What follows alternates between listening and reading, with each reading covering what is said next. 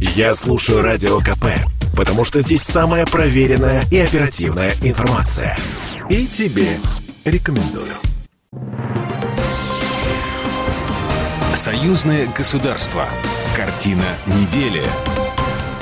Здравствуйте, я Екатерина Шевцова. Это «Картина недели». В ней я рассказываю о том, что произошло важно в союзном государстве. Лидеры УДКБ считают события в Казахстане внешней агрессией попыткой госпереворота. Подведем итоги. В Беларуси теперь можно расплачиваться картой МИР. И что такое точка кипения? О главных событиях в союзном государстве прямо сейчас.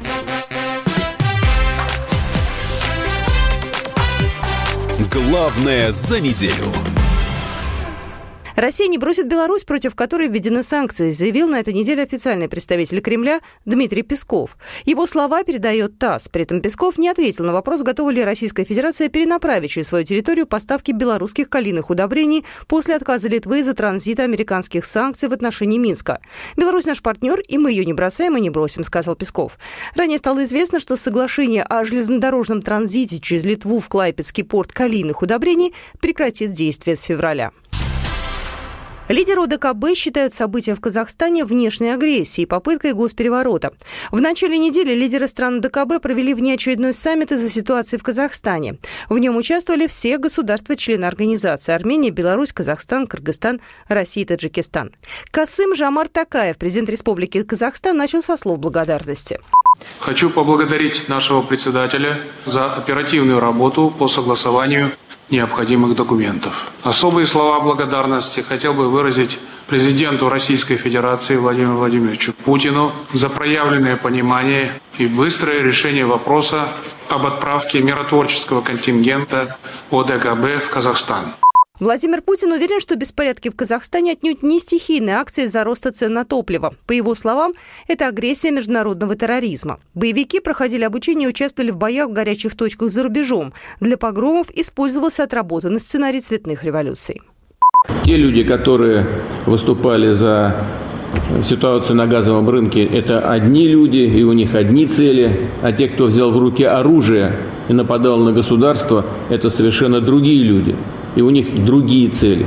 При этом активно применялись присущие Майданам технологиям элементы силовой информационной поддержки протестов. У ситуации в Казахстане помимо внешних были и внутренние факторы, считает белорусский лидер Александр Лукашенко. Их тоже нужно проанализировать, чтобы понять, как действовать дальше. Нужно это четко усвоить. Если мы этого не поймем и будем пенять только на внешний фактор – Значит, мы можем получить повторение событий. Напомню, что о рисках и угрозах, связанных с созданием в Центральноазиатском регионе спящих ячеек террористов, цитата, и экстремистов, которые в один момент могут проснуться, неоднократно говорил уважаемый Эмамали Шарыпович Рахмон. Мы принимали это к сведению, но, наверное, недооценили риски. На этой неделе в Казахстане начался вывод миротворческих сил УДКБ. Об этом заявил генеральный секретарь Организации договора о коллективной безопасности Станислав Зась.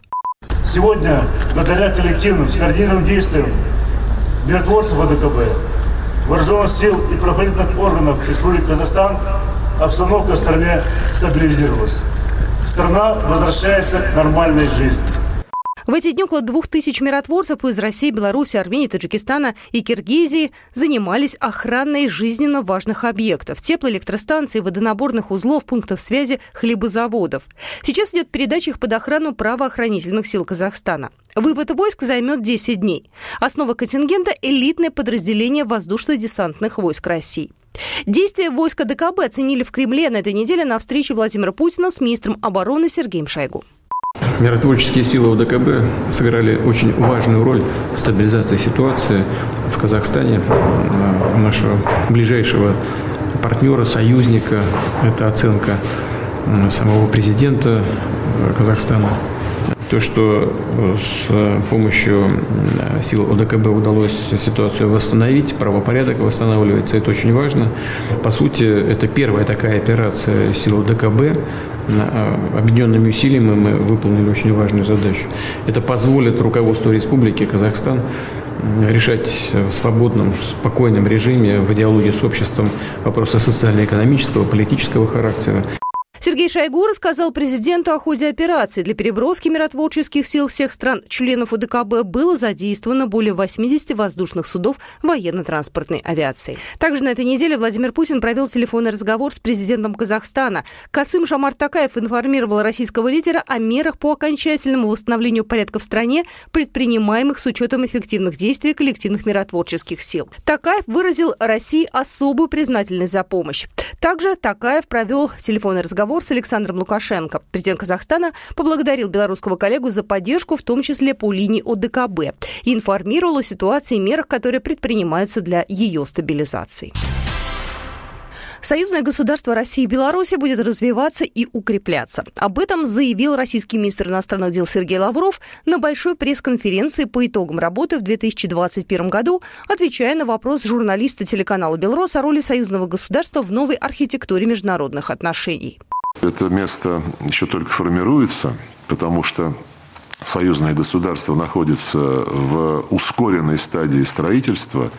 И, конечно, в прошлом году был придан колоссальный импульс этому процессу с подписанием, принятием 28 э, программ союзных, э, которые сейчас э, реализуются уже в форме документов прямого действия эти рамочные договоренности переводятся в практическую плоскость. Также Россия и Беларусь будут координировать действия по внутриэкономическим делам, таможенным и налоговым механизмам.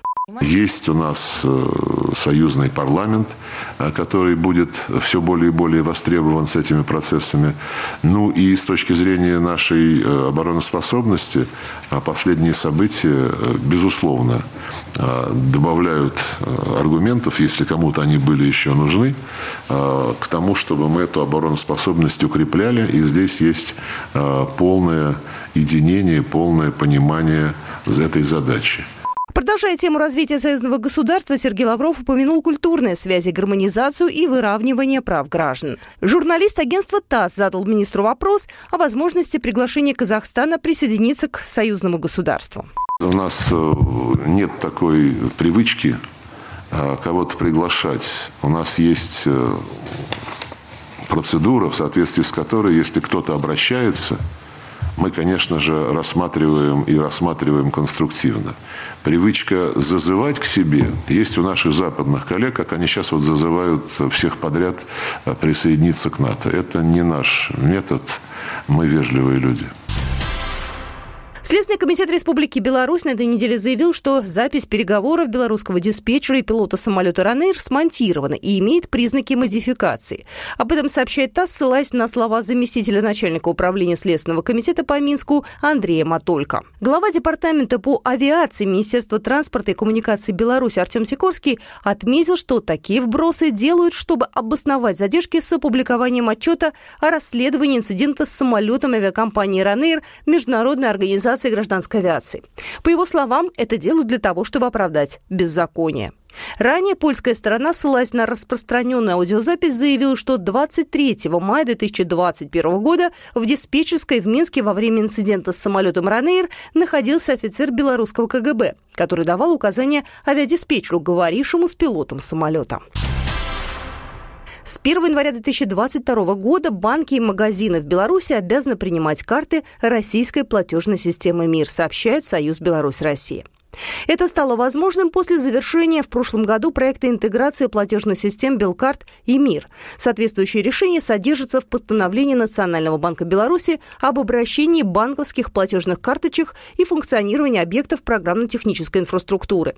Так что теперь россияне смогут спокойно приехать в Беларусь с одной лишь карточкой МИР. При необходимости снять с нее деньги, расплатиться в магазине, кафе, гостинице. А еще в прошлом году МИР принимали в Беларуси не везде.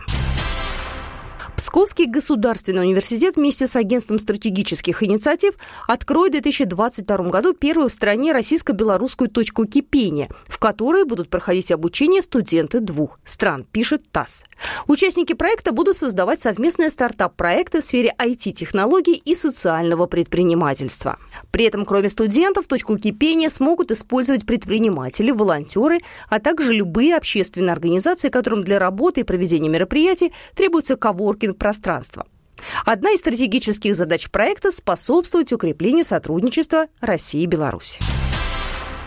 Стали известны даты проведения фестиваля «Славянский базар». В этом году фестивалю 31 год. Открытие «Славянского базара» запланировано на 14 июля, а закрытие состоится 17 июля. Разработан новый фирменный стиль Международного культурного форума, который найдет свое отражение в уличных афишах, баннерах, рекламных растяжках и билбордах, в промо-продукции, в сценографии главных концертных площадок. Сейчас идет формирование концертной программы фестиваля, сообщили в дирекции. На этой неделе в национальном аэропорту Минск при оформлении рейса Минск-Стамбул задержан мужчина. Во время прохождения пограничного контроля он предъявил белорусским пограничникам паспорт гражданина Российской Федерации с признаками частичной подделки. В ходе дальнейшего разбирательства выяснилось, что у задержанного при себе был действительный внутренний паспорт гражданина России. Однако выезд за пределы страны ему ограничен. Как оказалось, мужчина является экс-главой администрации Ставрополя и в 2014 году был приговорен к 9 годам колонии по обвинению во взяточничестве. Об этом сообщает телеграм-канал Пограничного комитета Беларуси.